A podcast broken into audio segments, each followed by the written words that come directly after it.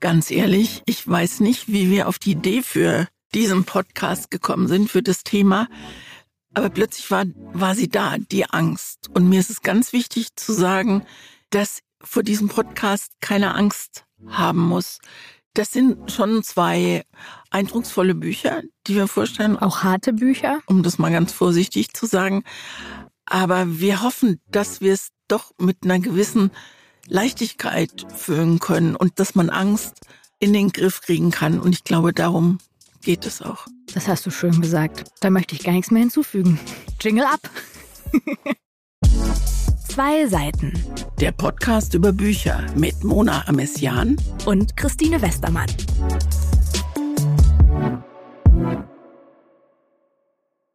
Christine, ich habe gedacht, wir machen das heute mal ein bisschen anders hier. Und zwar habe ich hier ein Beutelchen. Sehr schönes Beutelchen. Schönes Beutelchen. Ein lila Beutelchen mit zehn Zetteln drin. Und auf diesen Zetteln stehen die statistisch erhobenen zehn größten Ängste der Deutschen. Und ich habe gedacht, wir ziehen die jetzt einfach mal und reden immer Schöne kurz Idee. drüber, ob wir auch Angst davor haben oder nicht und was uns so dazu einfällt. Also ich habe es ja geschrieben, deswegen vielleicht fängst du einfach mal an, einen zu ziehen. Raschel, raschel. Raschel, raschel. Fliegen.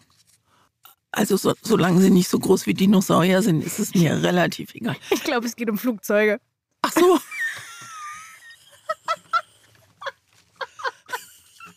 Es muss auf jeden Fall. Also, nee, vor Fliegen habe ich keine Angst. Ja, ich habe auch keine Angst vor Fliegen. Wahrscheinlich ist es deshalb. Solange sie nicht so groß sind wie Dinosaurier.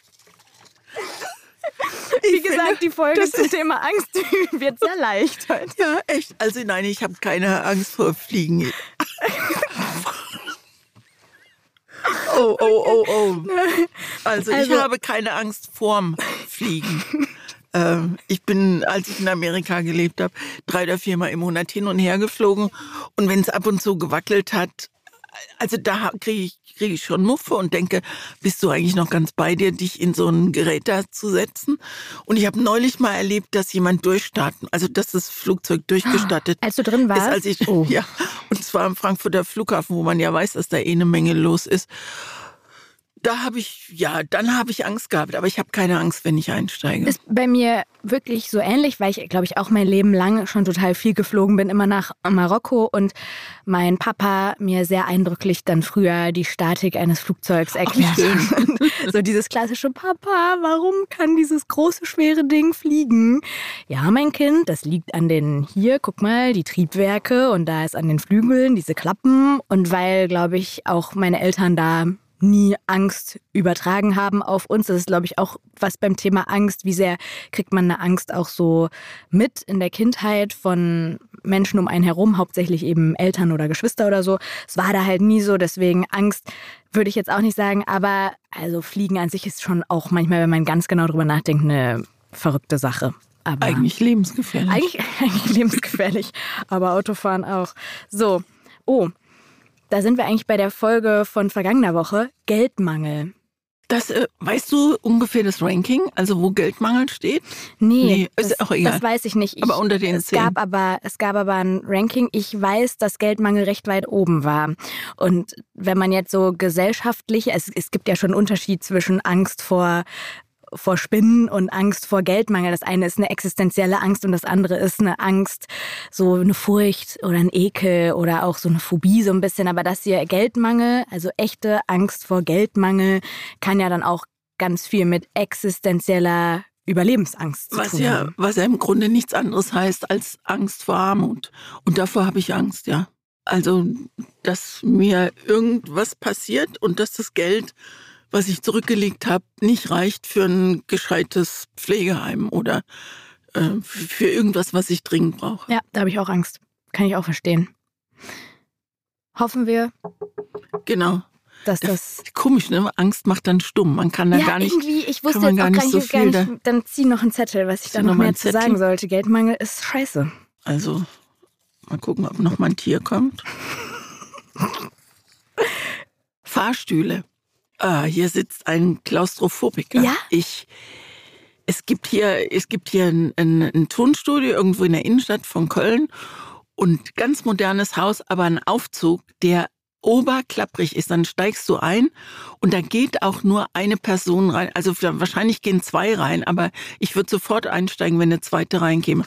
Und dann klappert dieses Ding und ruckelt nach oben und ich denke, was machst du jetzt, wenn du, wenn ich, und ich würde, ich würde am Rad drehen, ich würde, also ich, ich glaube, dass ich in einem früheren Leben auch mal entführt wurde und im Kofferraum ums Leben gekommen bin. Also Enge macht mir richtig große Angst. Also der Gedanke, dass ich in einem Erdloch gefangen gehalten werde oder auch nur, dass ich im, im Kofferraum hinten Deckel zu, da ich glaube, da wäre ich schon weg, ja, wenn die das wieder aufmachen. Das ist für mich aber dann noch mal eine andere Kategorie als Fahrstuhl. Also ich habe nicht diese generelle Angst vor Enge, weil Fahrstühle mir eigentlich selten Angst machen, weil ich denke, hey, das, ich befinde mich immer noch in einem Gebäude, es wird TechnikerInnen geben, die mich hier rausholen können.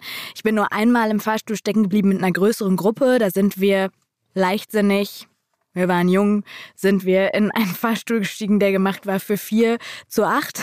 Und stehen geblieben. In Winterjacken. Also es war richtig eng.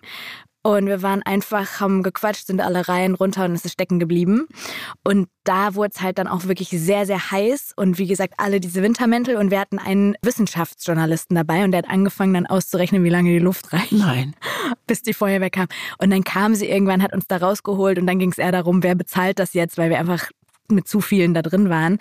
Aber da hatte ich auch kurz, dass ich dachte, Uh, oder wenn ich jetzt an diese Menschen gedacht habe, die in diesem U-Boot da unter Wasser irgendwie, äh, als man nicht wusste, dass das explodiert ist oder implodiert ist und dachte, die treiben da irgendwo unten rum, dass die jetzt auch ausrechnen, wie lange die Luft bleibt ja. und so. Das ist schon was, das macht Also immer wenn es eng wird, wird es wirklich auch, auch eng bei mir. Eng für deine Angst. Höhe ist das nächste. Nö, also ich würde nicht so wie diese tollen Bilder, die es von, als sie in New York die Wolkenkratzer gebaut haben, wo die Bauarbeiter da oben auf so einem Querbalken sitzen und frühstücken. Davor hätte ich schon auch Angst. Ich träume äh, ganz selten mal, aber doch hin und wieder, dass ich irgendwo drüber laufen muss, wo unten Wasser ist. Oh, also richtig hoch, oder? Richtig hoch und auch so ein bisschen schwanken. Hm. Aber eigentlich, ich war, ich weiß gar nicht, wie hoch der höchste Berg. Wahrscheinlich war es nur die Zugspitze.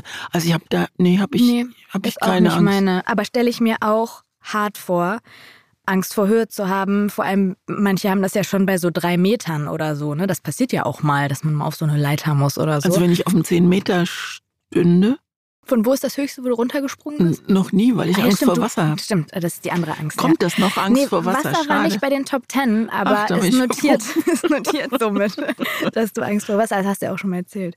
Also nee, da würde ich auch. Okay. Einsamkeit. Hatten wir auch schon als Hatten Thema. Wir als Thema. Nee, ich bin gern mit mir allein. Ich glaube, das ist auch ein, das ist ein Glücksfall und das ist eine eine schöne Fähigkeit, die ich habe. Man muss mal nach fünf Tagen muss man mal rausgehen, damit Wobei da, also uns haben auch einige ein bisschen gerügt nach dieser Einsamkeitsfolge, kann man ja auch noch mal kurz aufgreifen, dass wir ein bisschen schwammig waren mit der Definition von Alleinsein und Einsamkeit. Wir haben uns da manchmal so ein bisschen widersprochen, weil es auch gar nicht so einfach ist. Aber vielleicht fällt einem mit sich allein sein auch leichter, wenn man nicht einsam ist im Leben. Aber so diese richtig tiefe Einsamkeit, dieses, äh, und da haben wir auch echt ein paar Nachrichten bekommen. Ich habe da ein paar Mails gelesen, wo ich echt schlucken musste und dachte, boah, ja, das ist wirklich hammerhart, wenn man das Gefühl hat, es ist niemand da. Ich habe auch so ein bisschen Angst vor Einsamkeit im Alter. Ich meine, es ist ja auch nicht selbstverständlich, dass man mit 75, 74? fast 75 noch arbeitet und so im Saft steht wie du, ja. sondern so dieses richtig allein, also richtig, nee, nicht allein, richtig einsam werden davor. Und wir sind ja beide in, in richtig guten Beziehungen. Gut heißt zufrieden. Und da fällt es einem leicht zu sagen, ich bin gerne mal fünf Tage ja, allein. Das, das, ist, das, das mag sein, dass da wir da ein bisschen, bisschen drüber hinweggegangen oh, sind. Oh, jetzt kommt ein hartes Thema, werden wir bestimmt auch nochmal eine Folge zu machen. Tod. Tod slash Krankheit. Ja, große mhm. Angst. Ja, ich auch. Äh, große Angst vorm Tod, vom Sterben. Und ich kann das auch, glaube ich, ganz gut beschreiben. Warum? Weil ich so am Leben hänge. Also weil ich jetzt so viel besser mit 74 begriffen habe, wie das Leben geht und tausende Herausforderungen bestanden habe oder daran gescheitert bin. Und glaube nicht, dass mich so tiefe Täler jetzt noch wirklich umhauen. Dann laufe ich einfach durch, glaube ich. Behaupte ich lieber, Gott macht, dass keins kommt. So. Also ich finde dieses Thema so groß, das Thema Tod, dass ich da wirklich gerne eine eigene Folge drüber machen würde. Es gibt ja auch ganz, ganz tolle Bücher zum Thema Tod und Sterben. Also wenn du da offen für wärst, obwohl es eine Angst von dir ja, ist. Ja, lass es uns nicht im November machen. Ich finde, das ist so erwartbar, mhm. dass man da die dunklen Themen im Leben hat. Aber lass uns auch nicht zu lange damit warten, weil ja. ich finde, das ist schon, schon ein Thema, was auch in mir brodelt und brennt. Vielleicht schaffen wir ja so im Spätwinter oder so, dass wir es dann machen. Wir gucken mal. Aber ich finde auch den Tod was sehr, sehr, sehr beängstigendes. Und wichtig drüber zu reden und über Bücher zu empfehlen, die den Tod nicht nur aus der, aus der ganz erdenschweren und ernsten Perspektive sehen, sondern mir fallen auf Anhieb drei Bücher ein, wo man wirklich auch was zu lachen hat. Das finde ich echt gut. Vielleicht machen wir es, wir können es ja auch einmal im Winter machen und dann machen wir die Folge zum Thema Tod, starten wir genau mit so einem Lachanfall wie die Folge zum Thema Angst. Okay, vier Zettelchen haben wir noch, zwei für dich. Ich glaube, du bist. Nee, du bist. Ich bin schon wieder dran. Krieg. Ja, mhm. ich bin unglaublich dankbar, dass ich in Deutschland und nicht in der Ukraine lebe. Ich bin unglaublich dankbar, dass ich nicht in Vietnam geboren worden bin. Ich bin ich bin einfach dankbar, dass mein Leben voller Frieden war und ich die ganzen Kriege nur von außerhalb gesehen habe und nur aus den Erzählungen meiner Eltern kenne. Die ja dann noch echt nah dran waren, weil du bist ja auch nah nach dem Zweiten Weltkrieg Ich bin 48 geboren. geboren. Also ich habe noch, eine alte Frau erzählt vom Krieg, ich habe noch in den Trümmern gespielt. Ich bin in Mannheim aufgewachsen und Mannheim war sehr zerbombt, weil in der Nähe die BASF war, Ludwigshafen auf der anderen Rheinseite. Und Mannheim war richtig, ich glaube zu 90 Prozent haben die die Stadt platt gemacht. Und für Kinder war das toll zu spielen und ich habe keine Not erlebt, aber die Erzählungen werden dann, die Erzählungen vom Krieg werden dann auch, die sind, man ist davon gekommen mhm. und so werden die Geschichten auch erzählt. Und für mich ja nochmal anders, weil auch meine Eltern ja schon wieder eine Generation nach dir sind und auch schon weiter weg sind. Also mir hat das niemand mehr, also so Oma und Opa, klar, aber das wirkt dann schon echt weit weg. Mir hat das niemand mehr so sehr nah erzählt.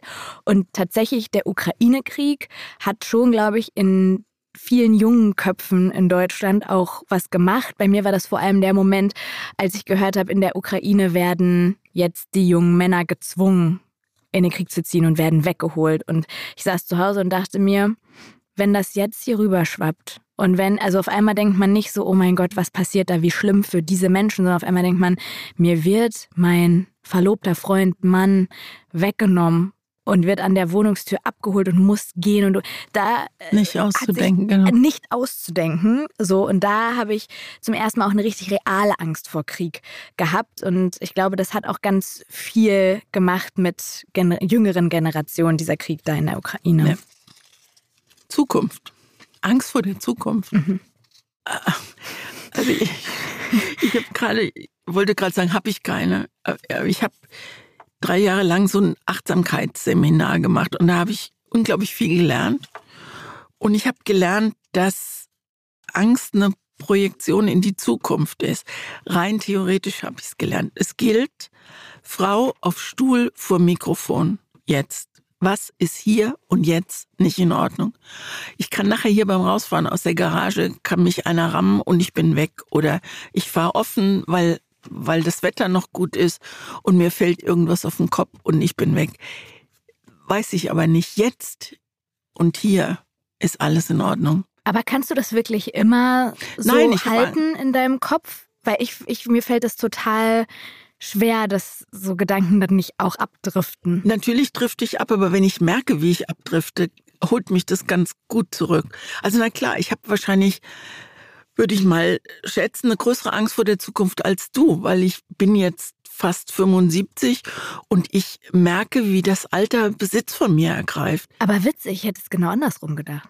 Du meinst, weil ich eh nur noch wenig nee, Zukunft habe? Nee, über, nee, auch um Gottes Willen. Aber zum Beispiel jetzt das Thema Klimakrise oder so. Ach so, ja. Das wird mich in meinem Leben in meiner Stimmt. Zukunft noch viel mehr betreffen und auch meine Kinder als dich. Und das meine ich jetzt nicht damit, dass du weniger Zukunft noch vor dir hast ja, als ich, sondern wahrscheinlich sind unsere Zukunftsängste sehr unterschiedlich.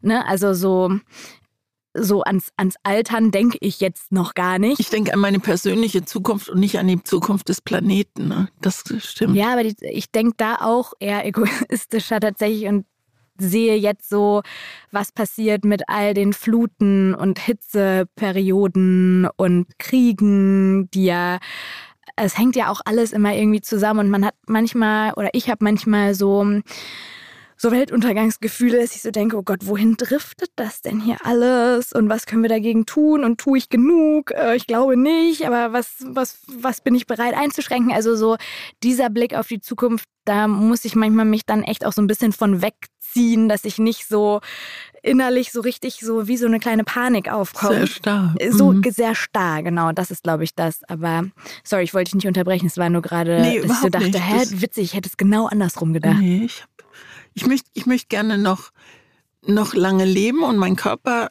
gibt mir ganz freundlich zu verstehen, dies und jenes geht jetzt nicht mehr so wie früher. Und das ist ungewohnt und das will man nicht wahrhaben und es ist trotzdem da. Und da macht mir die Zukunft Angst, weil ich würde schon gerne, ich, ich würde schon gerne bis wie soll ich denn sagen, bis 2099 leben und erleben, wie sich die Leute kaputt lachen, wie wir gereist sind 2023. die werden doch sagen, die mit ihren Flugzeugen waren die, die völlig bekloppt Fliegen, oder was? Die waren nicht mal so groß Guck wie Dinos. Schon schrei, schließ. Schließ, oh Gott. Ja, sehr schön. Sollen wir mal die letzten zwei noch machen? So. Ah, guck mal. Hier sind wir bei meinem absoluten Problemfall. Hunde. Ich war sehr froh, dass Hunde beim Top 10 Ängste-Ranking der Deutschen dabei waren, weil das mein großer Problemfall ist, weil ich ja so doll Hundeangst habe. Weißt du warum? Nee, nicht so richtig. Ich habe das wirklich schon seit immer. Also meine Eltern erzählen, dass ich früher, als sie mir Fahrradfahren beibringen wollten, immer, als ich dann angefangen habe, ohne Stützräder zu fahren, immer dann komplett starr stehen geblieben und umgekippt bin mit dem Fahrrad, wenn ein Hund zu sehen war. Also da war ich, wie alt ist man beim Fahrradfahren lernen? Drei, vier. Drei, vier. Da war das schon. Und ich habe mal irgendwann mit einem Trauma Psychologen, der bei uns an der Uni war, gesprochen. Der hatte dann nach seinem, in seiner Vorlesung noch so ein paar Minuten für Fragen, persönliche.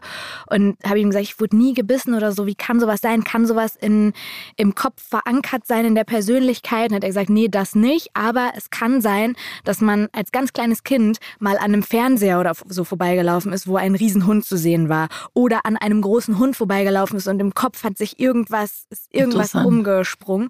Und ich werde diese Angst vor Hunden einfach nicht los und es nervt mich. Ich bin auf dem Weg der Besserung, aber es ist leider eine Angst, die einen ständig begleitet, weil Hunde überall sind. Und das Schlimme ist, dass so viele Menschen immer auf Hunde zustürmen und die toll finden und ja das Gegenteil haben, die ja so angezogen sind von dem, wovor man Angst hat. Also mit, das ist wirklich eine nervige Angst, eine gesellschaftsfähige Angst, aber eine nervige Angst. Also ich habe keine Angst vor Hunden weil wir immer Hunde hatten zu Hause und für die war immer meine mittlere Schwester zuständig. Und das ist auch so eine, die befreit äh, Hunde aus den Tötungsstationen in Rumänien und die hatte mal einen Riesenschäferhund und der ist immer, wenn der, der war wie ein Gelenkbus. Das Vorderteil stand in der Küche, das Hinterteil stand noch, stand noch auf dem Flur. Und wenn die Petra, äh, also wenn ich mit der mal hier im Stadtwald rumgelaufen bin und der Hund schießt los, und der sah groß und so aus. Und dann haben, hast du schon die Leute gesehen, die so, und dann ruft meine Schwester auch mit einer relativ kleinen Stimme, ruft, der macht nichts, der will nur spielen. Und da könnte ich, könnte ich auch würgen, da könnte ich würgen, weil der schießt ja auf dich zu. Ich hab's jetzt, ich jogge ja regelmäßig, der ist ja auf uns zuge, ein Hund auf uns zu. Dann dachte ich auch, ich habe gelernt, einfach einfach ignorieren. Ich laufe dann einfach, weil ich bin jetzt, ich habe keine Angst, aber ich möchte halt nicht wirklich gebissen werden, ja. Also verständlich. Aber also ich glaube, ich bringe irgendwann mal ein Buch raus, irgendein Verlag, der zuhört, wenn er da Bock drauf hat, ein Buch wie Hundehalterinnen und Hundehalter mit äh, Hundeangst umgehen. Es ist unterirdisch oft. Ja. Also diese ganzen Sätze, der will nur spielen, der ist ganz süß, der hat noch nie was gemacht, ja. gehen Sie einfach vorbei, nee, an die Leine, nee, hier, ich darf hier meinen Hund freilaufen lassen, ja, aber wenn Ihnen doch jemand sagt, der hat Angst. Ja. Also da könnte ich mich jetzt komplett reinsteigern, wollen wir nicht. Wir halten fest, Hundeangst Super. vorhanden. So, der letzte. Der letzte. Ich weiß nicht, ob es sich jetzt hier um Tiere handelt. Ich frage mal vorsichtshalber. Spinne, Spinnen. Habe ich Angst vor Menschen, die spinnen oder Angst vor Spinnen?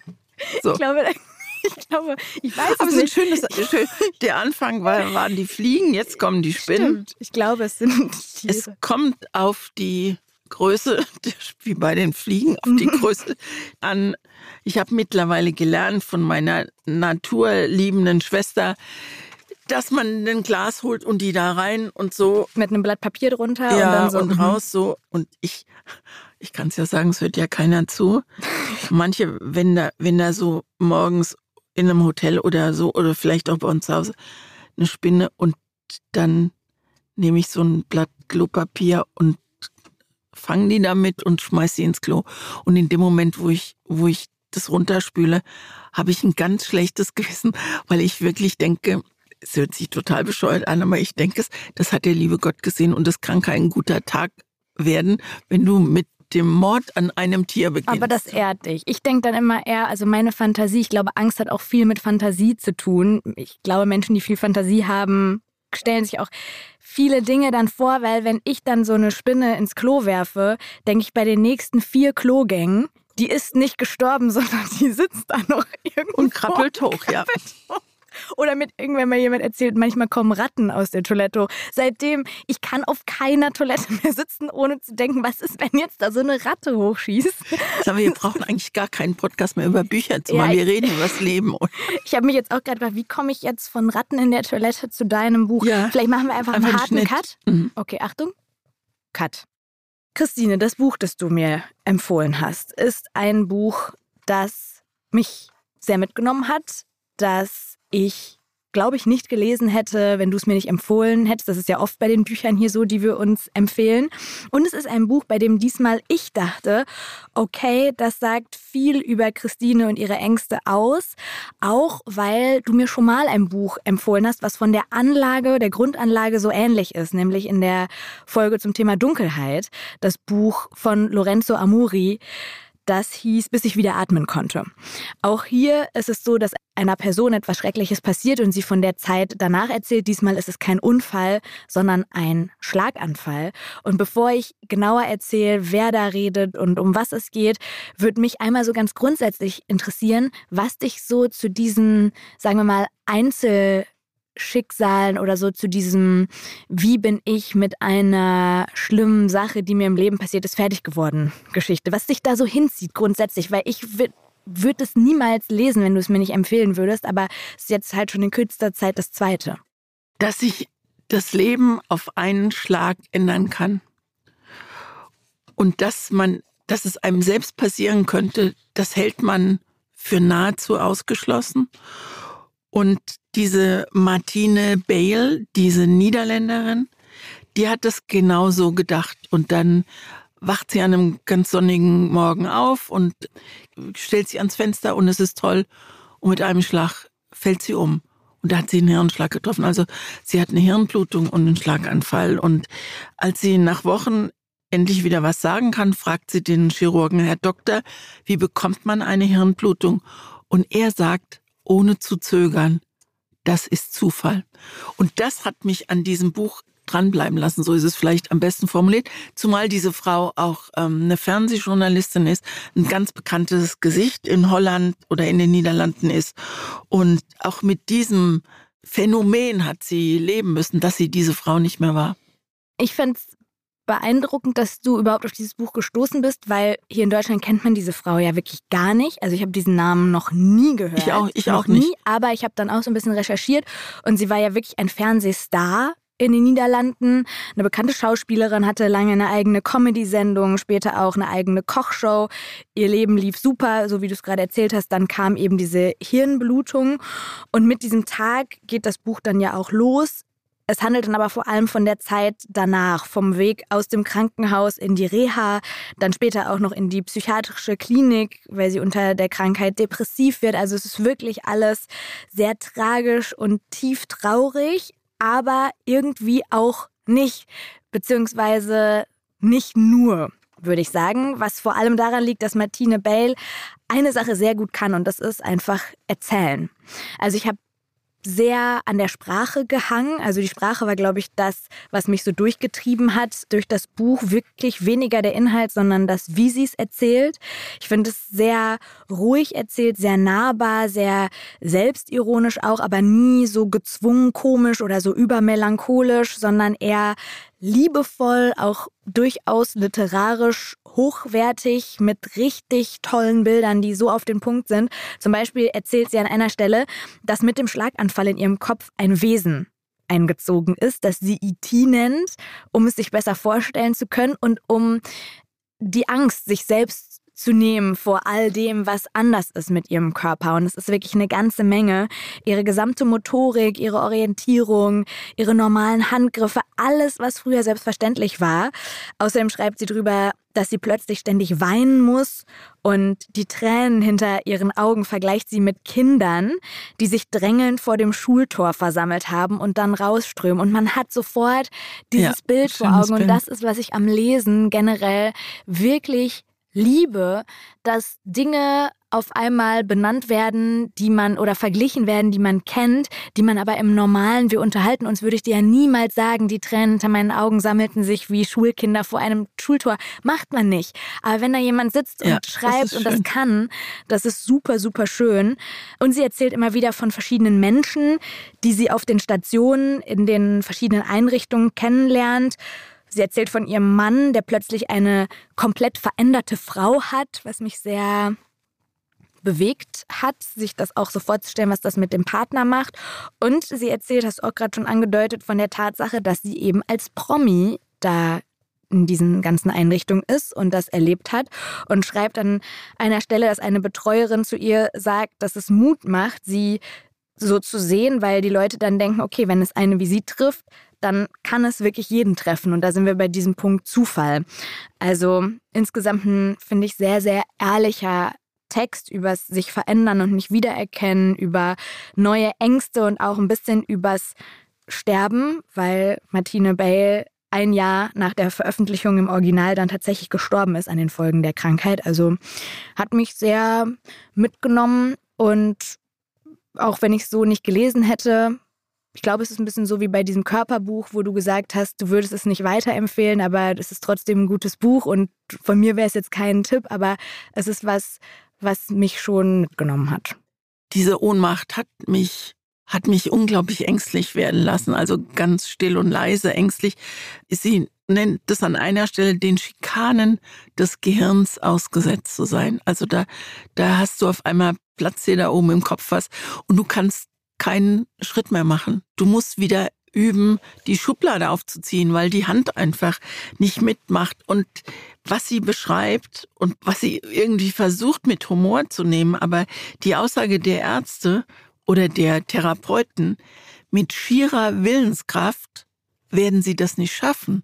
Sie können es nur mit täglichen Übungen schaffen. Und irgendwann nach so einem Schlaganfall ist es auch vorbei. Also irgendwann hast du genug gelernt und der Körper wird nicht, wenn du bis dahin die Schublade nicht aufkriegst, weil du es 3481 Mal geübt hast, ist Ende. Irgendwann ist die Lern und dann wirst du aus der austherapiert. Bist du austherapiert, genau, und wirst aus der Rehabilitation entlassen und musst gucken, wie dein Leben läuft. Und sie schreibt an einer Stelle, es ist etwas passiert, das sich nicht mehr umkehren lässt und es wird nie mehr so sein, wie es zuvor war. Mhm. Und das ist was, was mich richtig umgetrieben hat.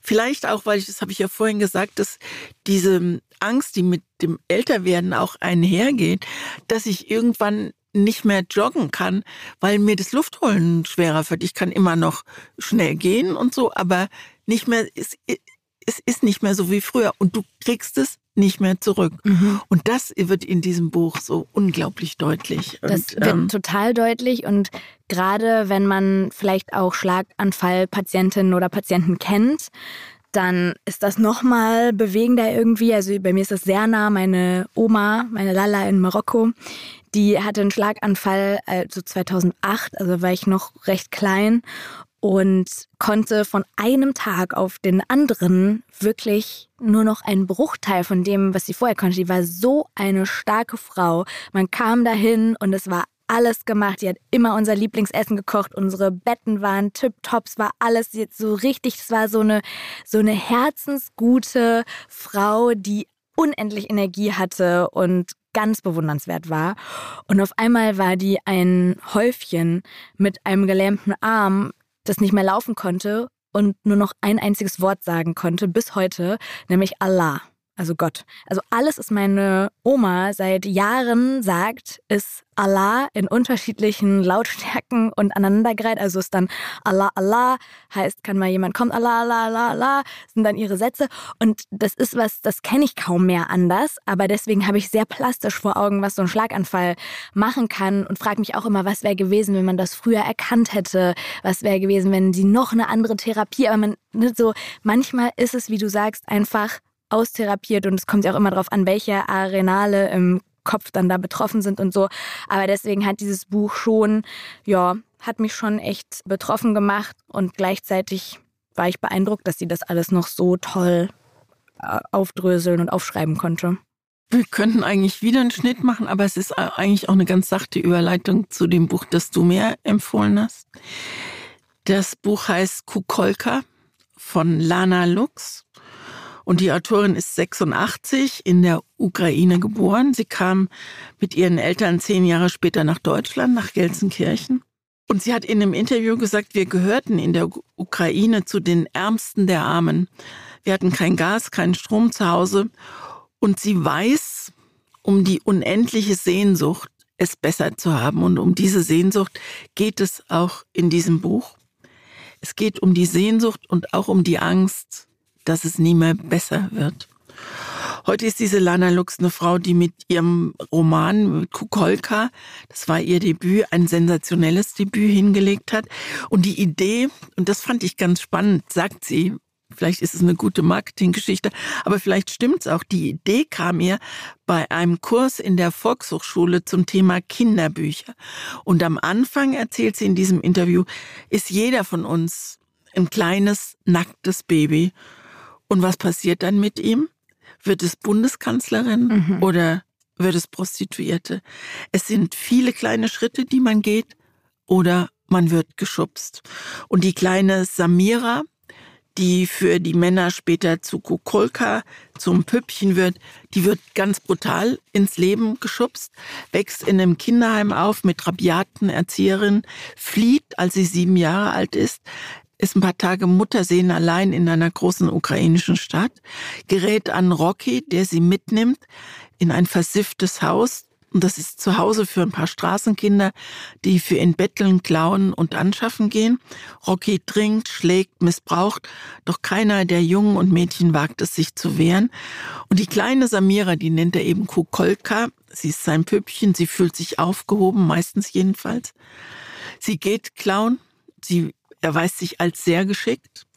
Und es vergehen ein paar Jahre. Samira wird immer hübscher und als sie gerade mal elf oder zwölf ist, spricht sie beim Betteln in der Unterführung ein junger, schöner Mann an. Er schenkt ihr einen Strauß Rosen und für sie ist er ihr Prinz, ihr Weg raus aus dem Elend.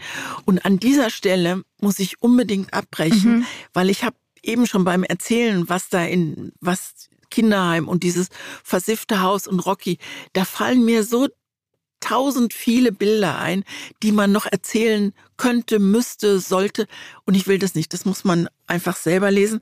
Ich muss abkürzen, sonst verzettle ich mich komplett in diesen vielen unglaublichen Situationen und Details, von denen dieser Roman äußerst brutal und gleichzeitig mit der anrührenden und naiven Stimme eines kleinen Mädchens erzählt.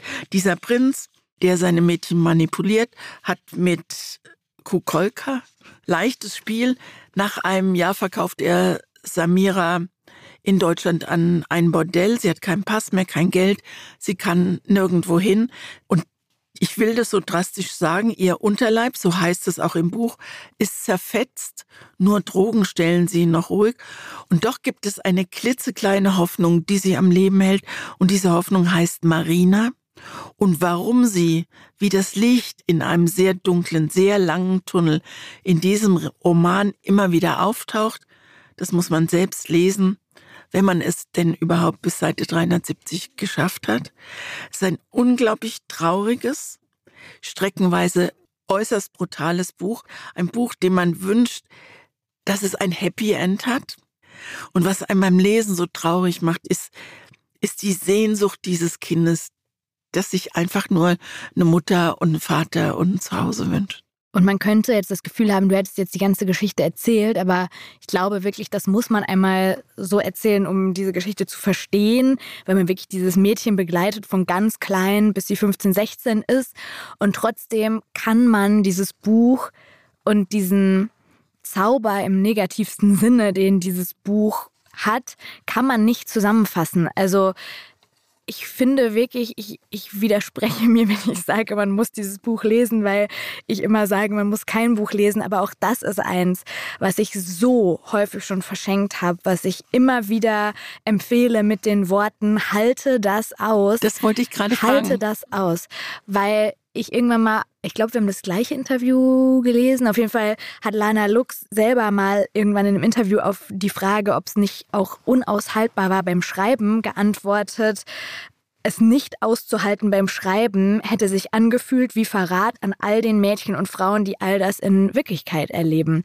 Und das ist, finde ich, auch was, total legitimes, eine Position, die man auch durchaus mal einnehmen kann beim Lesen solcher Geschichten, die für mich was ganz anderes sind als ausgedachte Psychothriller oder irgendwas Fantasymäßiges, wo ein Drache irgendwen zerfetzt oder so. Das finde ich, muss man nicht aushalten. Aber hier in diesem Buch habe ich mehr über Kinderarbeit, Menschenhandel, unfreiwillige Prostitution und den Kampf von Kindern gelernt, die einfach das größte Pech im Leben haben, was man haben kann, als in jeder Dokumentation, in jeder Stimmt.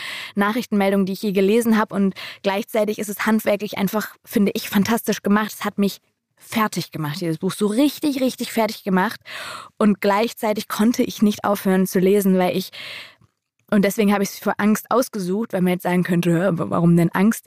Samira hat gar nicht so viel Angst in diesem Buch, aber ich hatte, glaube ich, noch nie oder nie wieder danach so viel Angst um eine Hauptfigur beim Lesen wie um dieses Kind hier, als ich das gelesen habe. Ich habe eine ganz sachliche Frage, glaube ich.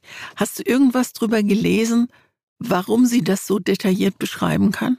Ja, äh, ich hatte sie tatsächlich auch zur Lesung zu Gast. Guck mal, sie hat mir hier vorne auch äh, sich selbst reingemalt Ach, ins schön. Buch. Und es war am 24. November 2017. Das war eine meiner, ich glaube, es war meine vierte Lesung bei 1 Live. Da hieß die Sendung noch nicht Stories, sondern Clubbing. Und da haben wir natürlich auch darüber geredet. Und da hat sie erzählt, dass sie diese Anfangsszenen, als Samira noch im Kindergarten ist, dass sie die aus ihrer eigenen Erinnerung erzählen konnte, weil sie auch in so einem ganz schlimmen Kindergarten war, wo sie Suppe essen musste. Und die Kindergärtnerin hat ihr gesagt, wenn du die nicht isst, dann zieh ich dir die Haut ab. Und dann ist quasi in dem Kinderkopf, okay, esse ich jetzt diese Suppe oder wird mir die Haut abgezogen, okay, esse ich die Suppe, dann übergibt man sich, dann muss man das Erbrochene essen, also richtig schlimm. Und alles danach hat sie recherchiert. Sie hat mit keiner Person gesprochen, die das so erlebt hat, weil sie nichts nacherzählen wollte, sondern sie wollte einfach das generelle Problem an einer fiktiven Person nacherzählen, die es aber trotzdem so geben könnte und hat gesagt, man findet einfach, und es ist ja auch so zu diesem Thema sehr, sehr viel Material, dass sie, äh, ich glaube, sie hat sehr, sehr viel gelesen und recherchiert und hat sich dann so da durchtreiben lassen durch all das, was Samira dann da erlebt, was wirklich schon das maximal Schlimmste ist, würde ich sagen, was so, was so geht. Ich möchte gerne eine Stelle vorlesen, eigentlich möchte ich viel mehr vorlesen. Und da heißt es, die Ärzte haben alles rausgeholt. Sie haben den gesamten Hohlraum in mir ausgespült und trocken gewischt. Und dann haben sie mich wieder zugenäht. Da unten würde nie wieder ein Finger oder ein Schwanz eindringen können. Leider haben sie meinen Kopf nicht aushöhlen können und auch nicht meine Ohren. In den Ohren war immer noch das feuchte Keuchen. Ich war froh, dass ich neue Namen für die unteren Bereiche hatte, Anus und Vagina. Diese Namen klangen so fremd und vornehm, es hätten zwei ältere Jugendliche sein können, die einen Bummel im KDW machen. Mit diesen neuen Namen hatten die Körperteile auch eine Möglichkeit, auf ein neues Leben, fernab von fremden Augen, nur sich selbst gehörend.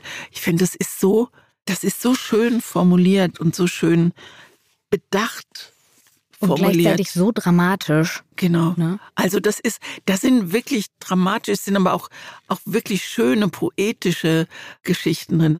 Immer dieses kleine Mädchen, um das man von Anfang an Angst hat. Ich hätte aufgehört, wenn ich das nicht hätte Ja? lesen müssen. Ja.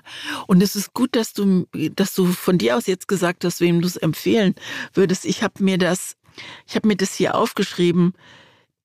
Ich habe die Inhaltsangabe auf dem Klappentext gelesen, aber nichts hat mich auf das vorbereitet, was ich dann tatsächlich gelesen habe. Ich habe es nicht bedauert, den Roman gelesen zu haben, aber ich habe keinen Plan, wie ich ihn empfehlen würde und mit welchen Worten. Mhm. Und das hast du ja eben sehr schön, du, das reicht ja schon mal, wenn man sagt, Man kann es nicht. Man kann es nicht erklären. ja, bitte halte es durch. Mhm. Und das ist eine, eine schöne Leseempfehlung, finde ich, weil das ist genau das, muss ich jetzt nicht wiederholen, was du gesagt hast. Man begreift so viel und man ist so traurig und man ist trotzdem am Ende. Ich finde, das Ende ist, das ist so, dass man tief durchatmet und denkt, vielleicht. Punkt. Und für diejenigen, die das Buch gelesen haben oder wenn sie es dann gelesen haben, ich, ich habe es hier, ich kann es dir gleich mal zeigen, aber ich möchte es jetzt hier ungern äh, vorlesen. Die Autorin hat auch mal in einem Interview eine Fortsetzung ersponnen. Also sie wurde gefragt, wie geht das Leben von Samira denn weiter? Und dann hat sie das Leben nachgezeichnet, wie sie es sich vorstellt, was Samira dann danach erlebt. Also wenn euch das interessiert, wenn ihr es gelesen habt, dann googelt das mal. Fortsetzung Lana Lux Kukolka. Das hat mir auch irgendwie nochmal geholfen, mit der Geschichte abzuschließen. Und ich bin total traurig, dass sie das da einfach so lapidar erzählt hat, weil das bedeutet, sie wird keine Fortsetzung wahrscheinlich schreiben. Aber mich hat Samira noch richtig, richtig lange begleitet. Das war 2017. Ich brauchte das Buch jetzt nicht nochmal lesen, weil ich es noch so genau im Kopf hatte, alles. Und äh, deswegen ja, habe ich das jetzt heute empfohlen. Und ich habe schon die ganze Zeit nach einem Thema gesucht, zu dem ich das empfehlen kann. Und jetzt kam mir die Angst da sehr gelegen. Und äh, du hast ja gerade eigentlich schon was total Gutes angesprochen, weil in unserer Rubrik, in dieser hier, Eine Frage, zwei Seiten. Soll es heute um eine Frage gehen, die so ein bisschen mit dem zu tun hat, was du gerade schon angesprochen hast. Dieses, der Klappentext hat mich gar nicht richtig vorbereitet auf das, was dann im Buch passiert ist. Genau. Weil Joanna oder Joanna hat uns die Frage reingegeben für diese Rubrik, braucht es Triggerwarnung in Büchern, ja oder nein? Ich habe mir darüber nie Gedanken gemacht. Nach dem Buch Kukolka jetzt aber schon. Ich weiß nicht, ob es eine Vorwarnung geben muss. Ich, ich glaube, dass gute Bücher wie gute Gespräche sind, dass sie helfen, vielleicht sogar trösten können. Also das ist jetzt ein sehr hoher Anspruch, aber wenn man weiß, dass es einem manchmal, wenn man ein Buch gelesen hat, so viel besser geht, dann hat das was mit diesem Gefühl zu tun, ich bin nicht allein, ich bin nicht allein, der es gerade nicht so besonders gut geht. Und ich glaube, Bücher bringen immer zum Nachdenken und manchmal zwingen sie einen dazu. Und Kukolka ist so ein Buch, das einen wirklich dazu zwingt. Und ich habe hier noch aufgeschrieben, ich bin unentschlossen. Ich glaube einfach, dass ich nicht auf jede gute Frage auch eine gute Antwort habe.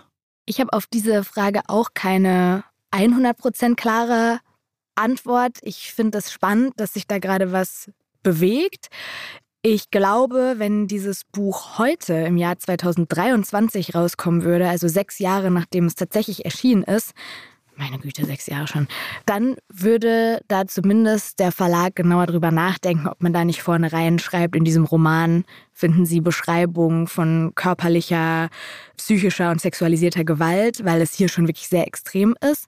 Ich weiß auch nicht, wie ich das finde. Ich glaube aber, genauso wie beim Thema Gendern, wenn diese Warnung nur einer einzigen Person dabei hilft, nicht retraumatisiert zu werden. Und alle anderen lesen einfach drüber, hinweg und es ist quasi egal, dann ist das was, wo man zumindest mal drüber nachdenken sollte, in extremen Fällen, in denen man die Brutalität nicht in einem Klappentext andeuten kann, weil das ist der Best Case. Ich glaube, es kommt auch drauf an, ne? wenn es jetzt, also bei einem Psychothriller, wo vorne Thriller draufsteht, der schwarz-rot ist und wo Blut vorne drauf ist, wenn da jetzt drin steht, in diesem Buch kommen Menschen zu Schaden, es wird einen Mord geben und es so, da würde ich sagen, Leute, sag mal, äh, ich bin jetzt auch nicht von gestern, wenn aber, und das passiert ja auch mal, ein Buch überhaupt nicht darauf schließen lässt. Es ist ein Liebesroman und auf einmal passiert ein Suizid zum Beispiel. Und es gibt Studien, dass Menschen, die depressiv sind oder suizidgefährdet sind, dass sie getriggert werden und mehr gefährdet werden, wenn sie sowas lesen. Finde ich es schon gut, zumindest drüber nachzudenken und abzuwägen, und zu gucken, wie kann man es vielleicht einfließen lassen im Klappentext, dass es irgendwie erwähnt wird, weil es geht immer eher um diese überraschenden Momente und nicht um so offensichtliches. Und ich finde auch, dass Triggerwarnungen auch schnell so ein bisschen Überhand nehmen. Ich habe jetzt mich so ein bisschen eingelesen. Es gab so eine Seite, wo empfohlen wurde, für welche Inhalte man Triggerwarnung setzen muss. Und dann war halt so, stand irgendwie, wenn sich jemand in einem Buch erbricht, muss das vorne drin stehen, weil das sonst Bulimikerinnen und Bulimiker äh, triggern kann. Und dann denke ich mir so, na gut, aber dann ist es halt wirklich, dann musst du für jede Phobie, für jede Art von Trauma, die es geben kann, und da gibt es ja eine so große Vielfalt, musst du das abdecken und dann hast du hinterher eine ganze Seite Triggerwarnung und dann ist es auch wieder keine Warnung, wenn vor allem gewarnt wird. Also es ist sehr im Fluss und sehr, sehr spannendes Thema. Das ist eine tolle Frage für ne? mich. Also haben wir auch keine richtige Antwort jetzt, oder? Nee. nee.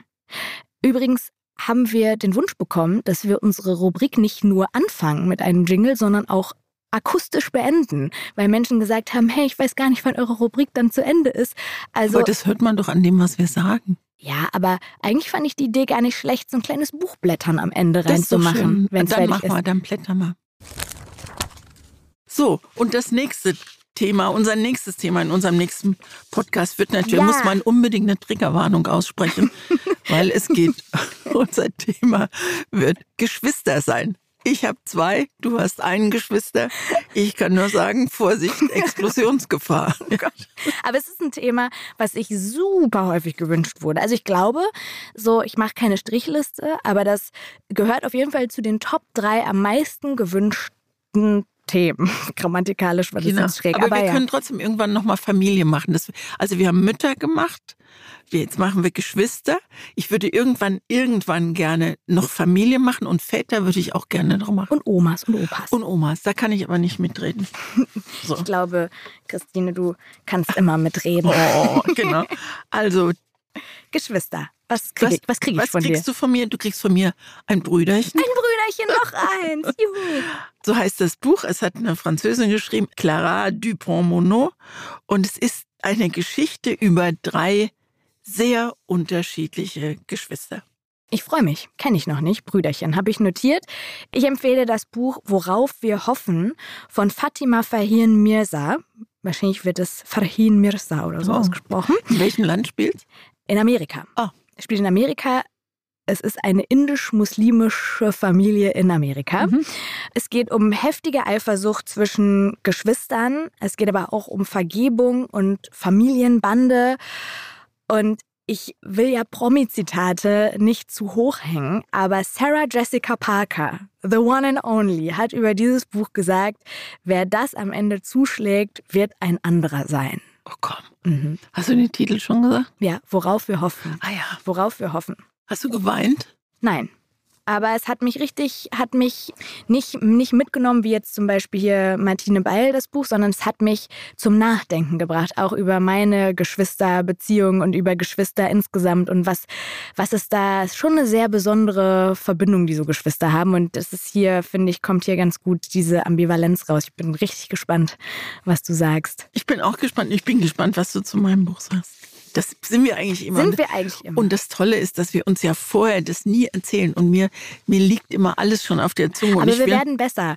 Am Anfang haben wir immer noch gesagt, du, also hier bei diesem Buch, äh, sagen wir nicht, sagen wir nicht. Und jetzt heute sind wir knallhart in dieses Studio wir einfach gelaufen. Wir haben praktisch nicht miteinander geredet. Wir haben über andere Dinge geredet.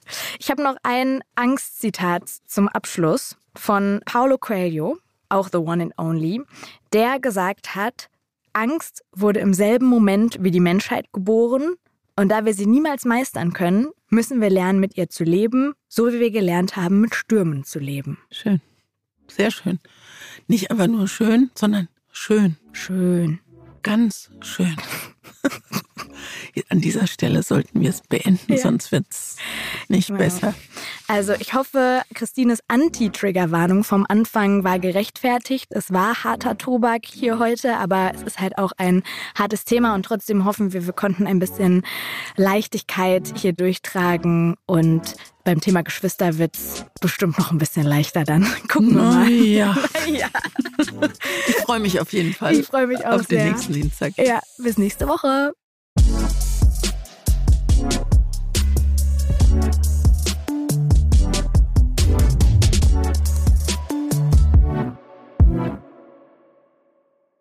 Dieser Podcast wird produziert von Podstars